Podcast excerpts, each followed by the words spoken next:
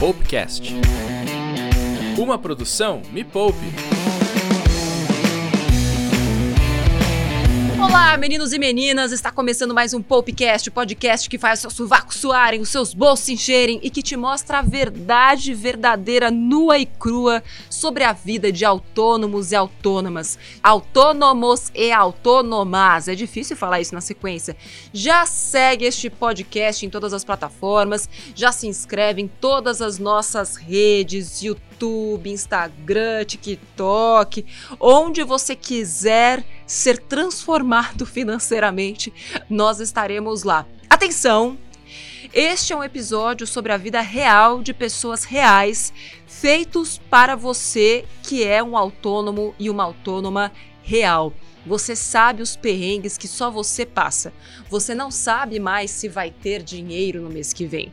Você não tem mais a segurança, a estabilidade de um emprego. Mas a questão é: você está mais feliz do jeito que você está hoje ou você está mais perdido do jeito que você está hoje? A ideia é fazer você entender que ser autônomo ou ser autônoma é ter na sua mão uma ferramenta de sucesso, porque isso faz de você uma pessoa com capacidade para controlar aquilo que acontece na sua vida financeira. Você tem nas suas mãos muito mais possibilidades do que qualquer CLT, do que qualquer funcionário público.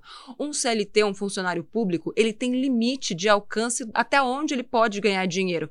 Você, como autônomo, é ilimitado. Você pode chegar onde a sua imaginação permitir e onde o seu planejamento estratégico conseguir te levar.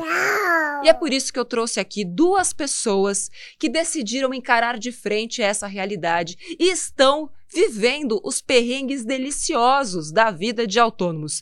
Tenho muito prazer de trazer para cá uma aluna minha da Jornada da Desfudência, Gisele Souza. Não é a Gisele Souza do Receitas de Minuto, que é minha amiga também. A Gisele é professora de educação física, tá com o negócio dela inscrito no SOS, jornadeira. Me conta rapidamente, Gi, como é que você está vivendo neste momento de pandemia? Você dava aulas, você é personal? Me conta como é que era a sua vida antes da pandemia e como é que está a sua vida agora. Bom, Nath, é, antes da pandemia eu já dava aula, já dou aula, trabalho na, na área desde 2014, antes de terminar a faculdade. E desde que eu, quando, eu comecei na área, que eu comecei a ser autônoma. Era uma autônoma mascarada CLT, porque eu era, tinha registro em algumas academias, mas fomos horistas, né? Ganhamos por hora aula.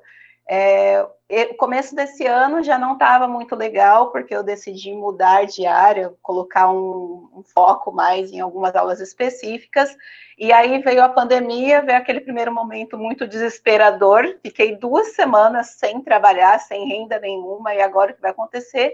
E um dos meus trabalhos que eu prestava serviço, que é o estúdio de Pilates, que é onde eu foquei, me fez uma proposta onde eu faria o curso mais avançado, que é o Pilates Aparelho, em troca das minhas horas de trabalho. Então, a mesma hora de curso, eu fiz a mesma hora de, de trabalho. Então, num curso de R$ 2.500 que eu ia pagar, não paguei nem 600 reais com a permuta. E comecei a tentar conquistar os alunos, trabalhando cada vez mais.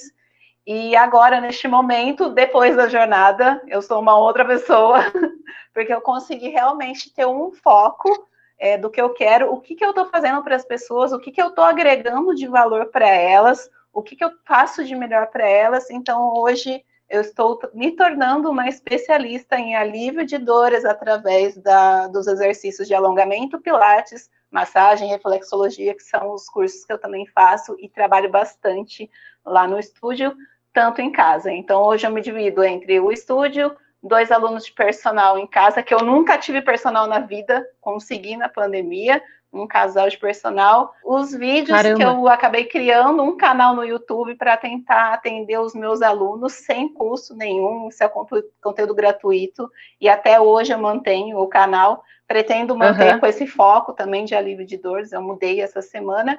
E mais alguns atendimentos que eu faço em casa, porque aí eu ganho um pouco mais, né? Não tenho né, o aluguel do estúdio para pagar. A gente vai falar já já sobre todas essas fontes de receita que você foi encontrando, muito por conta da pandemia e também por essa abertura né, de, de cabeça que eu acho que a, a jornada ajudou a trazer. Mas nós temos também aqui o Matheus Dalcin, de 29 anos, meu colega jornalista, autônomo, freelancer, e eu sei que é um mundo que é muito difícil, porque pode ser que você tenha muito job é, em um mês e nenhum job no mês seguinte. Matheus, é, conta pra gente como é que é essa sua rotina como frila e se a pandemia te afetou, como ela te afetou. Uh, a pandemia, quando ela veio, eu tinha acabado de me tornar home office. Antes mesmo de, da, da pandemia chegar, eu já tinha me tornado home office. Então, eu estava há um mês com um salário reduzido pela metade, com um único cliente fixo, que na verdade era o meu antigo emprego fixo, no qual eu não era CLT. Eu sempre trabalhei como, como PJ, como jornalista. Uhum. Então, eu, eu, tinha um emprego fixo, mas nunca CLT, então já era um autônomo meio disfarçado, né? na, na realidade. E aí veio a pandemia e eu falei, bom, ferrou. Eu tenho um emprego no qual eu recebo metade do que eu ganhava antes e agora talvez não apareça mais nada. O que, que eu vou fazer da minha vida?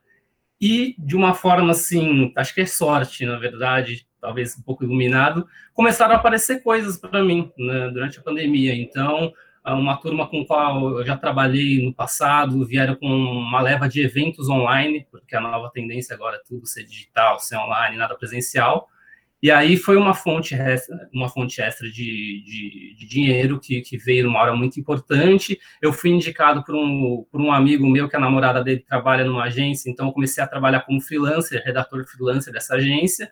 Só que é aquela coisa, eu, eu ganho por texto produzido. Então, pode ser que no mês eles me mandem 30, 40, 50 textos, e tem mês que eles me mandam 10. Então, pode ser que no mês eu ganhe 300 reais no outro ganhe 1.500, 2.000 reais.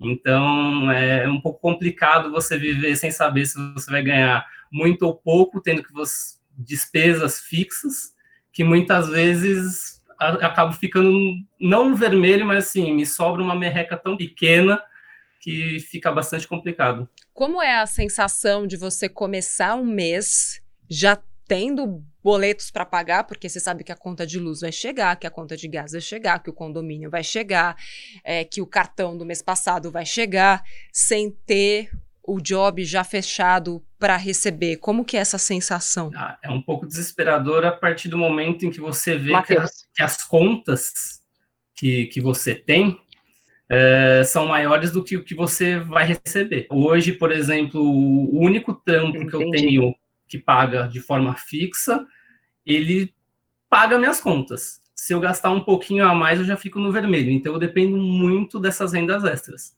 Então, às vezes, se você não tem ali uma luz no fim do uhum. túnel, uma certeza de que você vai receber algo a mais no mês, é, fica, acaba ficando bem complicado. Na pandemia está sendo um pouco menos, está sendo menos ruim, porque a gente não sai, a gente não gasta, não, o lazer fica um pouco limitado, então a gente consegue controlar melhor. Se a gente tivesse numa, numa vida normal, provavelmente esses meus últimos cinco, seis meses aí teriam sido bem mais apertados. Então hoje a gente vai falar brevemente, né? Porque em um episódio de podcast não tem como explicar como é que mesmo sendo autônomo a gente consegue ter mais controle sobre a nossa vida financeira, porque Mateus, é possível você só ainda não aprendeu a fazer isso, mas dá. Dá para você ter uma sensação de mais controle, sem ter esse desespero do tipo, meu Deus, se eu não fechar mais um job, sabe? Aquela sensação de tipo, ai meu Deus, será que eu tenho que bater na porta dos vizinhos perguntando se ele quer, sei lá, que eu faça uma carta de amor para a esposa dele? O que não é uma má ideia. Mas vamos falar mais é, sobre isso, tá, Matheus?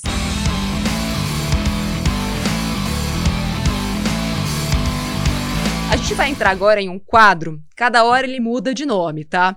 Tem metralhadoras automáticas. Aqui o nome do quadro é metralhadora autônoma, quase a mesma coisa. Então eu vou fazer uma pergunta direcionada para um de cada vez, começando pela Gisele, tipo um ping-pong mesmo, de uma resposta curta e rápida. Começando pela Gi.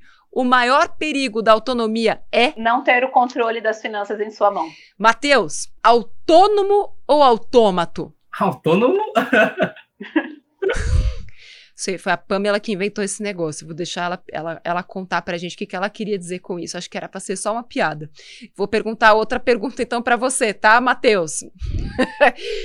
Todo autônomo quer ter uma empresa com vários funcionários, na sua opinião? Ou isso é algo que você tem à vontade? É, acho que não. Eu, pelo menos, não tenho. Gi, se você tivesse que escolher entre um emprego CLT bom ou continuar por conta própria, o que você escolheria? Continuar por conta própria pela flexibilidade, que eu tenho mais tempo livre. E uma pergunta para o Jobs.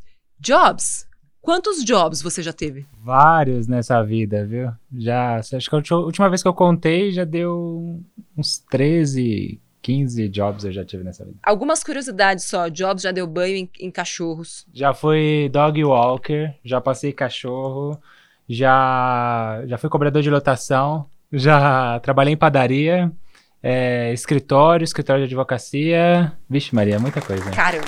E agora, só para você que está ouvindo esse episódio de Popcast, provavelmente você é autônoma ou autônomo e às vezes dá aquela sensação, eu já senti isso no comecinho do Me Poupe, eu me via empreendedora, mas no fim das contas era eu comigo mesma, né? Não tinha equipe, não tinha estúdio, era eu, Margarete, a colher de pau e uma câmera, né, para fazer o foco, editava, era aquela coisa eu empresa mesmo, né? Era eu comigo mesma. E foi uma sensação muito difícil quando eu pedi demissão de não ter mais o crachá, né? Não era mais a Natália da emissora de TV.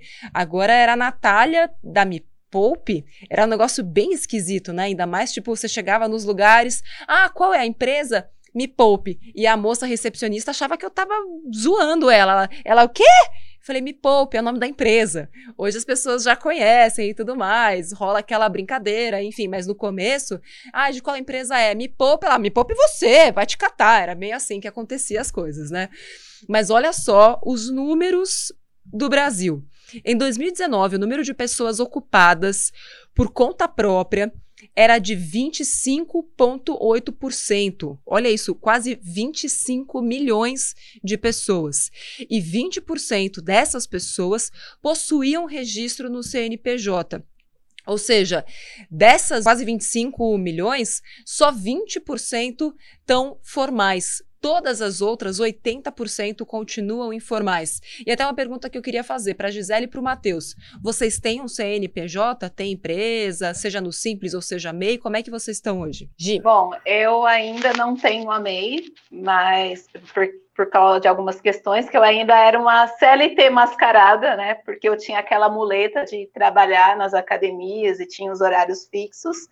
É, mas com a jornada isso me abriu muito. Eu acho que eu comecei a assumir realmente como autônoma depois da jornada. E hoje eu estou me organizando, fazendo a minha reserva de emergência. Eu consegui fazer a reserva de emergência desde o começo da jornada até agora. Eu já tenho mais de um mês de reserva do meu orçamento e aí, quando eu conseguir ela completa, eu pretendo abrir a MEI, né? Que é o que mais fácil para gente. Bacana. E você, Matheus? Bom, eu sou. Eu tenho CNPJ desde praticamente o início da minha carreira. É, até porque trabalhar com jornalismo, geralmente, quando você presta serviço às empresas, as pessoas, elas exigem a nota fiscal ali para comprovar essa prestação de serviço. Então, eu comecei como MEI lá em 2015 Aí, devido à necessidade ali de encaixar o CNAE em algum, alguns projetos né, que eu trabalho, eu tive que mudar para ME. Então, hoje eu sou um simples nacional e pago aquele imposto de 6% em cada nota emitida. Boa. E acho que é até legal a gente explicar o que, quem é né, o, o autônomo. E hoje em dia é muito complicado você tentar colocar o autônomo dentro de uma caixinha, até porque o MEI trouxe muitas possibilidades, né? Porque quando você se transforma em um MEI, você paga muito menos impostos. Você paga uma taxa fixa, que hoje é de no máximo 80 reais, se eu não me engano. E é aquilo que você tem que pagar para o governo. Você não precisa emitir nota e pagar por cada nota emitida. Você tem um limite de valor que você pode receber por ano, que é próximo de 80 mil reais. Caso você extrapole, é próximo de 80 mil reais né, em 12 meses. Você já tem que sair de MEI e virar um simples, ou enfim, ver em que faixa a sua empresa se encaixa. Mas essa questão de ter o MEI, que é o microempreendedor individual, possibilitou muitos autônomos até então a terem ali um registro e ter algum tipo de respaldo da Previdência Social, porque as pessoas perguntam, mas Nath, por que, que você quer que a gente tenha algum tipo de registro, que tenha MEI, que tenha empresa? Por dois motivos principais. Por que, eu sempre é, incentivo as pessoas a se formalizarem? Primeiro, se você passar por qualquer perrengue, você está pagando ali o seu meizinho, que seja, você tem o respaldo dos, da, da Seguridade da Previdência Social. Uau! Ou seja, se você engravidar, você vai ter acesso ao auxílio maternidade, você vai ter acesso a um seguro por invalidez. Se você não paga, você não tem direito a absolutamente nada. E até mesmo a, a Previdência, lá no futuro, né, a sua aposentadoria, você tem ali pagando o mês, você já tem várias questões unidas em um único imposto. Quando você vai para um simples, ou seja, quando você já ganha um pouquinho mais, ou até mesmo lucro presumido, ou qualquer outro tipo né, de empresa que você precise abrir, porque é muito complexa essa questão tributária no Brasil, o tipo de empresa que alguém abre em São Paulo com um KINAI ou com um tipo de registro, não pode abrir em outra cidade ou em outro estado, por isso que você precisa de um bom contador antes de buscar abrir a sua empresa. É importante que você tenha um serviço de contabilidade perto de você. E quando você se entende empreendedor, quando você sabe que você é diferente da sua pessoa jurídica, isso te dá muita força para crescer. Porque ainda, infelizmente, é o perrengue de muitos autônomos que eu conheço. A coisa de você juntar empreendedores e empreendedores também, né? Que estão querendo ter uma empresa que começa pequena, mas cresce.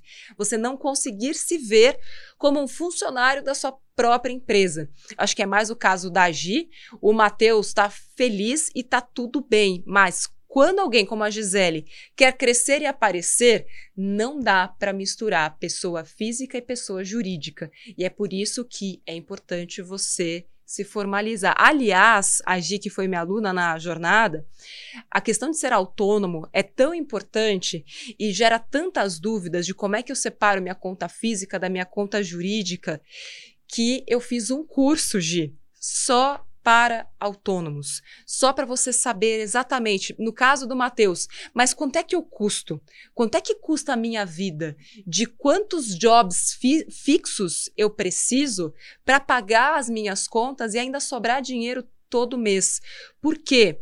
Se eu não sei nem quanto eu custo direito e quanto eu preciso investir todos os meses na minha pessoa física, como é que a minha pessoa jurídica autônoma pode me abastecer? Então, para tirar todas essas dúvidas, eu fiz um curso, vou até deixar a lista de espera já aqui na, na descrição desse Poupecast. E agora eu quero saber de vocês, Gisele e Matheus. Começando com Matheus. Por que, que você começou a trabalhar por conta própria, não aconteceu de você entrar no mercado? Ou foi algo que, tipo, ah, eu, eu prefiro mesmo trabalhar como, como freela e não ter um vínculo muito, né, muito próximo com nenhuma empresa? Bom, na verdade foi mais uma necessidade. Como eu falei, eu nunca trabalhei como CLT na área de jornalismo, na área de comunicação, então sempre foram contratos por, como pessoa jurídica. E então, a partir do momento em que eu me vi nesse cenário, eu vi que valia mais a pena eu ser autônomo, fazer coisas diferentes, que acho que ser autônomo me dá essa autonomia, né, essa flexibilidade de fazer coisas diferentes. Então, mais, melhor do que ficar no escritório oito horas por dia, dez que seja, eu posso ir cobrir um evento, assistir um torneio, porque eu sou da área de esportes, então eu gosto muito de trabalhar com essa parte de competição, jogos, etc eu posso escrever matéria sobre determinado assunto, eu posso ter o meu próprio blog, eu posso atender clientes, fazer assessoria de imprensa. Então, é um leque que se abre que eu fui descobrindo com o tempo que me, me fazia melhor do que ter um negócio fixo. É claro que se um dia aparecer uma proposta CLT com todos os benefícios certinho e for um salário legal, por que não? Vou ficar correndo atrás de, de um monte de frila uhum. sem saber o que vai pingar. Mas, para o momento, eu acho que tá, tá me fazendo bem, eu tô aprendendo bastante a ser um profissional melhor dessa forma. Muito bacana. Gi, qual foi o maior perrengue que você já passou como autônoma? Pode até ter sido né, nesse período de pandemia. E o que, que você aprendeu com esse perrengue? Bom, meu maior perrengue financeiro foi quando eu comecei a ser autônoma que aí eu fiz o que todo mundo faz, que era ter o sonho da casa própria, fui lá e fiz um financiamento sem ter o dinheiro. Na época eu trabalhava nas, em, parte industrial, eu trabalhei desde multinacional, automotiva, também já dei banho em cachorro, assim, como jobs, já fui promotora de porta em porta, eu já tive 21 jobs, acho que eu ganhei dele. E quando eu estava na transição que eu escolhi, escolhi mesmo a área da educação física, que era aquilo que tocava o meu coração, eu tinha acabado de fechar o contrato do apartamento. E 15 dias depois eu fui dispensada da empresa. Só que eu já tinha pego empréstimo para dar entrada, e aí eu recebi o seguro-desemprego, comecei a adiantar algumas dívidas, era pagando, eu paguei um ano e meio de parcela, porque era o sonho, porque eu precisava sair. E só que eu não sabia que para ter a casa própria eu não precisava ter minha casa própria, eu poderia alugar. Então eu tinha um pensamento de que alugar era jogar dinheiro fora, totalmente diferente, né, de hoje. E esse foi meu maior perrengue, porque eu acabei fazendo 5 mil reais de empréstimo, depois mais 2.500 e depois me enrolei com 6 mil reais no cheque especial. Resumindo, eu tive que desfazer o contrato, maior briga com a construtora, porque ela disse que eu não tinha nada para me devolver, aí tive que ir atrás do PROCON, e hoje esse processo está na justiça já faz quatro anos, já teve uma causa julgada a meu favor, com 75% do valor para devolução, mas a construtora recorreu, consegui fazer o acordo, paguei toda a dívida que era de 7.500, pulou para 22 mil reais no banco, paguei isso em 39 suaves prestações, né? E foi, acho que foi o maior perrengue de todos, e porque eu estava na transição da área, porque quando eu fui dispensada da empresa CLT, eu comecei a trabalhar na minha área, falei, não, agora é a minha oportunidade. Só que no começo é muito difícil a área da educação física, é estágio, é muito, o valor é muito baixo, assim, não tem muito reconhecimento, e você trabalhar com prestação de serviço e não alguma venda de produtos, eu acho que é muito mais difícil a pessoa enxergar essa valorização. Então, esse foi o meu maior perrengue até hoje.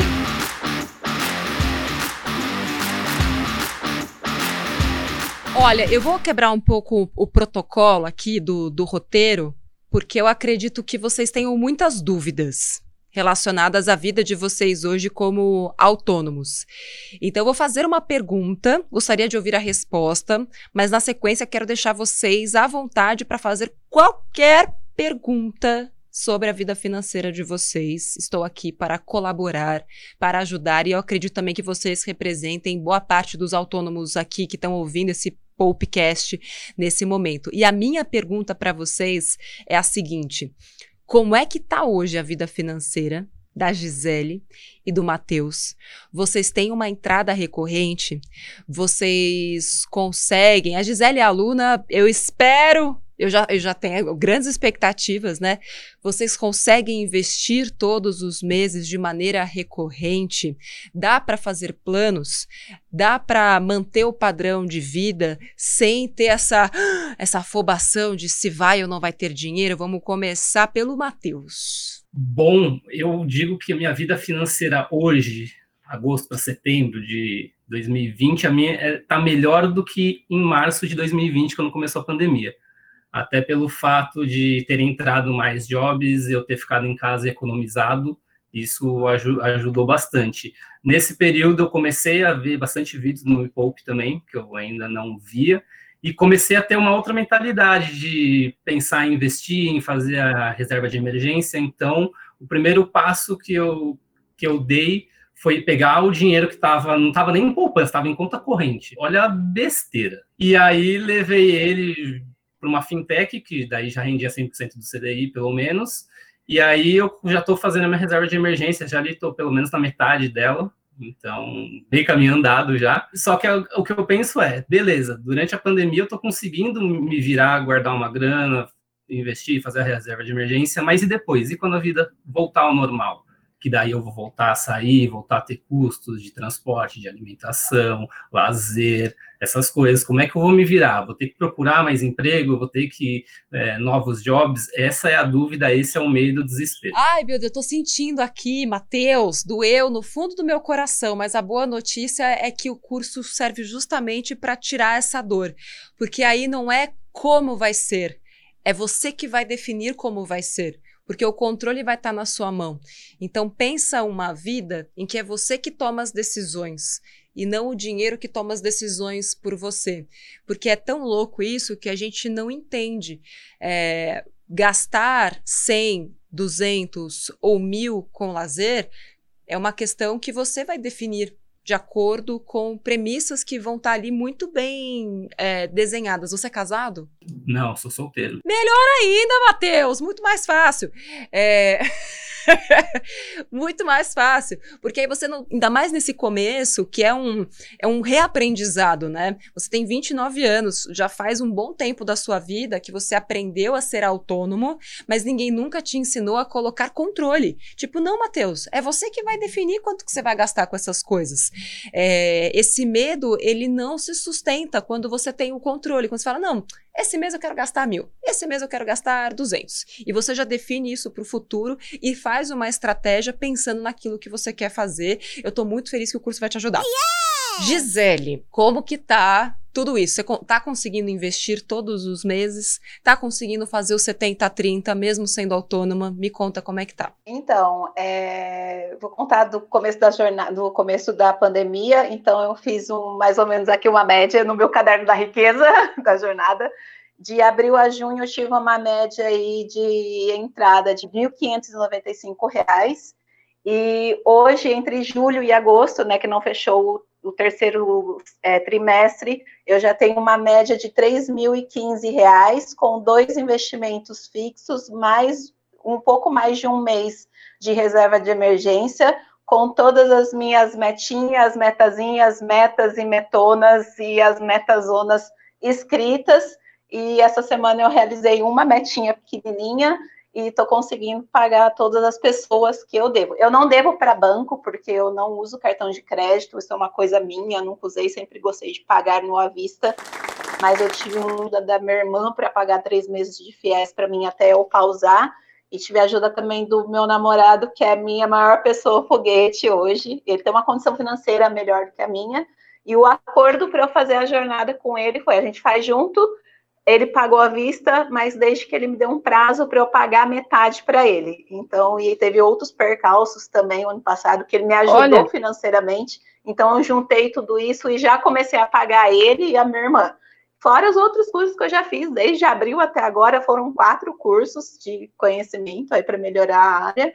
E também já tenho ideia de fazer um produto digital, né, voltado nessa minha é, que eu quero me tornar referência em alívio de dor, então já estou começando a fazer isso através do canal, mas estou preparando aí algo diferente também. Já até pesquisei nas plataformas da Hotmart como que faz para colocar esses conteúdos. Então, é, levar o conteúdo que seja acessível para todo mundo para vender para o máximo de pessoas e assim fazer com que o dinheiro trabalhe para mim sem um pouco menos de esforço e continuar com as aulas até eu conseguir ser realmente sozinha, andar sozinha, sem precisar do estúdio. Mas eu presto serviço, mas eu gosto de lá. É, eu acho que fica aquela pergunta: o que, que aconteceu para que você saísse dessa média de 1.500 e fosse para uma média de 3.500? Que a gente está falando aqui em mais é mais do que o dobro do dinheiro que você fazia antes.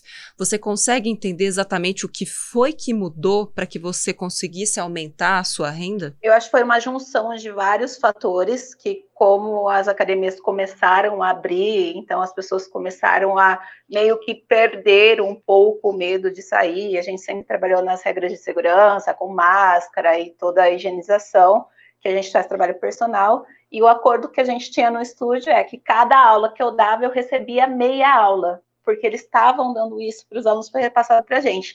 E agora, como está voltando cada aula, uhum. realmente eu recebo a aula inteira, então, isso veio aumentando, mas tem as outras coisas de economia que eu comecei a fazer, poucas coisas, como apagar a luz, né, usar água pra, de reuso da máquina para lavar o quintal, tentar não economizar na parte de alimentação, coisinhas pequenas, que quando eu comecei a fazer planilha lá em 2018, porque as, as minhas contas são planilhadas há três anos, e eu percebi o quanto que eu gastava com alimentação. Ele veio um susto, porque assim, ó, chocada, né? Então, tento reduzir. Lá em 2018, eu gastava uma média de 600, 700 reais com alimentação. Hoje eu consigo gastar entre 250 e 300. Caramba, Gisele, você é aluna de que turma? Dá cinco. Dessa cinco agora? Nossa, já mudou tudo isso, menina do céu. É, aliás, a Gisele falou da planilha. A gente deixou, a gente deixou, a Pamela deixou de presente, porque a Pamela é muito boazinha, uma planilha para autônomos. Então, é uma planilha que você consegue separar a conta física da conta jurídica, entender é, como é que você lança os custos da sua empresa e os custos da sua pessoa física, até para a galera que nem o Matheus, que usa a casa para trabalhar, é importante que você tenha isso em mente. Quanto que custa para você trabalhar na sua casa? Porque a gente tem a impressão de que está saindo de graça, mas não tá. Queria até saber de você, Matheus, que você antes, pouco antes da pandemia, né, fez essa, essa transição, rolou um aumento de, contas. Sei que, por um lado, teve economia, que é a questão de comer fora, de sair e tudo mais, mas de outro, teve mais gastos? No meu caso específico, não teve mais gastos. Acho que o que demandou um gasto extra foi montar um, uma estrutura para eu trabalhar. Então, comprar cadeira de escritório, uh, em vez de comprar uma mesa, eu peguei, fui com meu pai, a gente comprou as madeiras já nas medidas certas e montamos juntos. Então, já tem aqui uma, uma, uma mesa que a gente economizou mais da metade do, do dinheiro com, comprando uma, a sua madeira em vez da, da mesa pronta, né? Então, esses foram os custos, mas na verdade, como eu não pego mais transporte, não pego mais Uber, uh, não tenho que sair para comer fora, acaba ficou mais barato, né? Pelo menos no meu caso. Você sente muita falta? Não, porque onde eu trabalhava era uma equipe muito enxuta. Nós já éramos em dois, três no escritório. Então hoje eu sou dois, três dentro de casa, mas com a minha família uhum. em vez de com outras pessoas. Então nesse sentido, a minha relação até com a minha chefe sempre foi de WhatsApp, a gente se via super pouco, então praticamente não mudou nada mudou um pouco, mudou a carga horária e o salário que entra para mim, mas na prática do uhum. serviço em si está tudo bem parecido.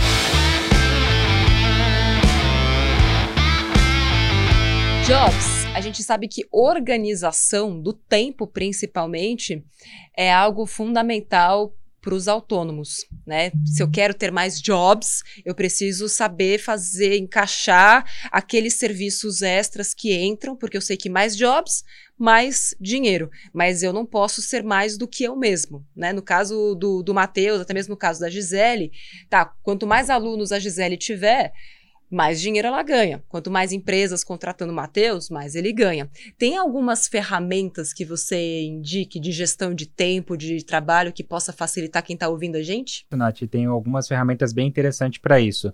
Tem a gestão de projetos, né, ou de clientes que vocês vão recrutar, ou que vão chegar para vocês. Vocês podem gerenciar eles através do Trello, que é uma ferramenta muito boa. E eu vou deixar mais duas aqui, porque hoje com a pandemia, muitas pessoas tiveram que migrar para o digital.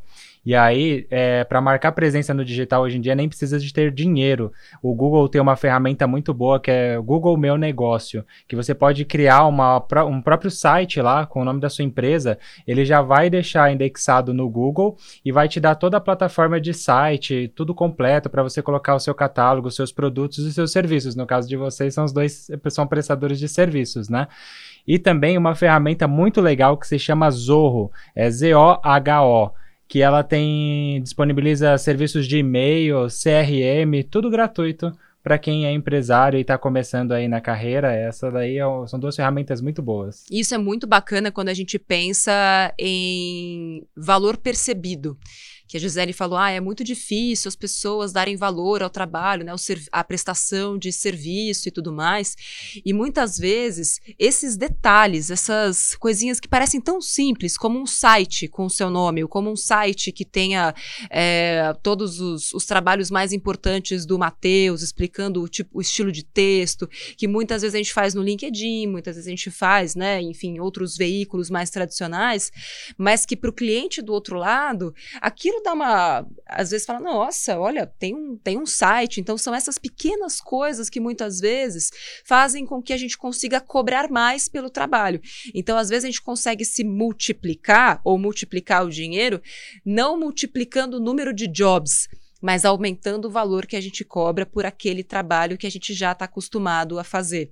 E com o passar do tempo, você pode trabalhar menos e ganhar mais, porque o seu trabalho tem mais valor agregado. E querendo ou não, essas cerejinhas no bolo fazem muita diferença para quem está do outro lado. Vamos agora para o fim? o fim? Caramba, Pamela.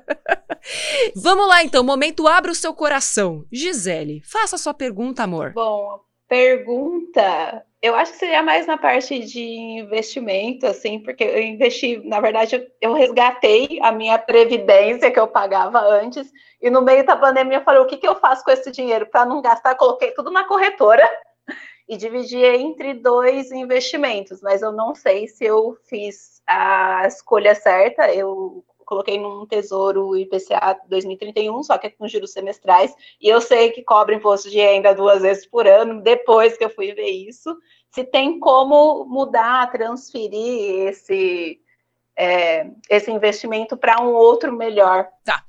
Nesse caso, é, você pode tirar do tesouro IPCA só ver se você não vai ter perda. Acredito que não, porque se você fez lá atrás, o tesouro deu uma bela de uma valorizada é, logo depois de março, né? Se a gente pega de março para cá, o Tesouro chegou a cair o preço, né, dos títulos e agora ele já subiu de novo. Então acredito que se você resgatar já hoje esse Tesouro, você não vai ter perda. Então só olha o quanto você colocou no Tesouro e o quanto você vai tirar se você resgatar ele agora, né, antes do prazo, antes de 2031.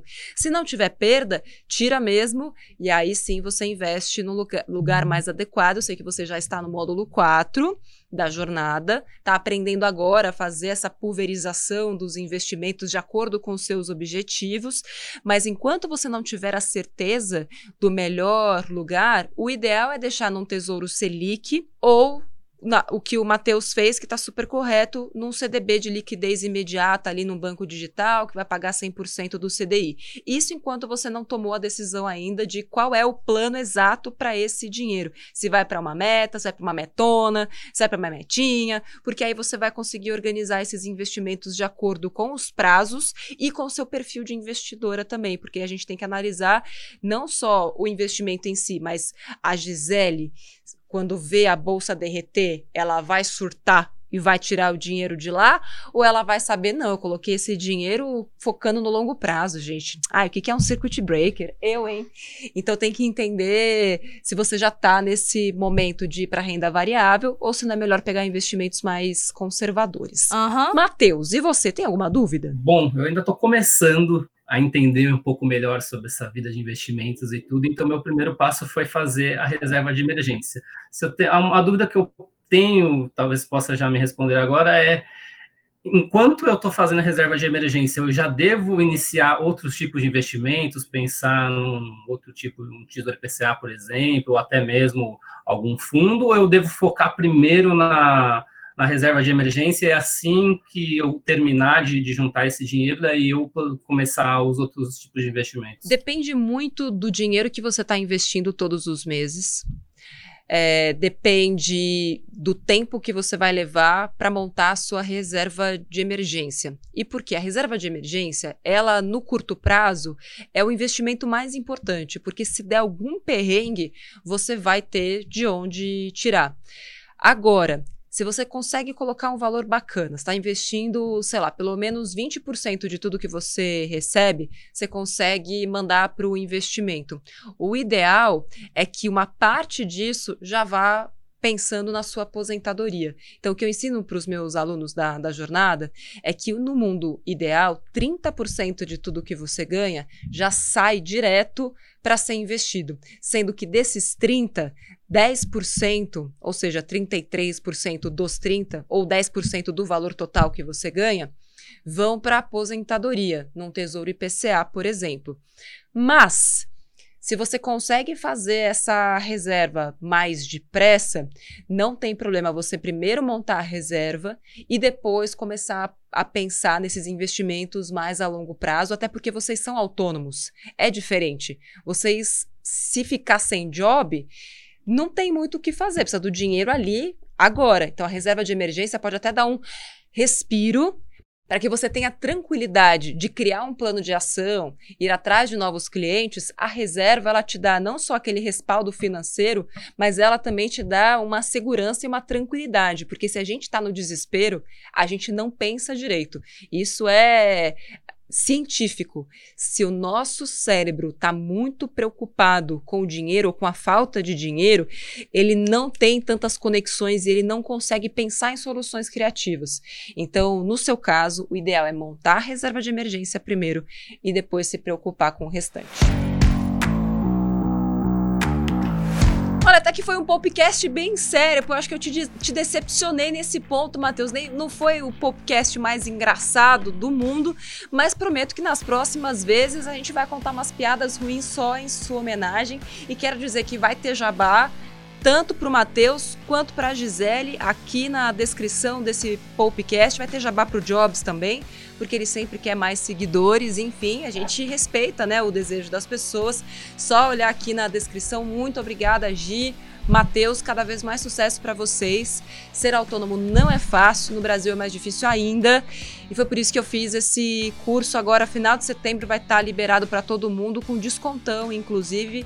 E vocês acabaram de ganhar de presente, tá? De coração para vocês por conta da participação. Afinal de contas, uma hora de trabalho de vocês vale muito, eu sei disso, então vamos pagar com o curso para vocês. É a nossa permutinha básica aqui. Espero que vocês aproveitem, que passem adiante os conhecimentos e que consigam crescer cada vez mais como autônomos, sabendo se organizar e ter mais poder.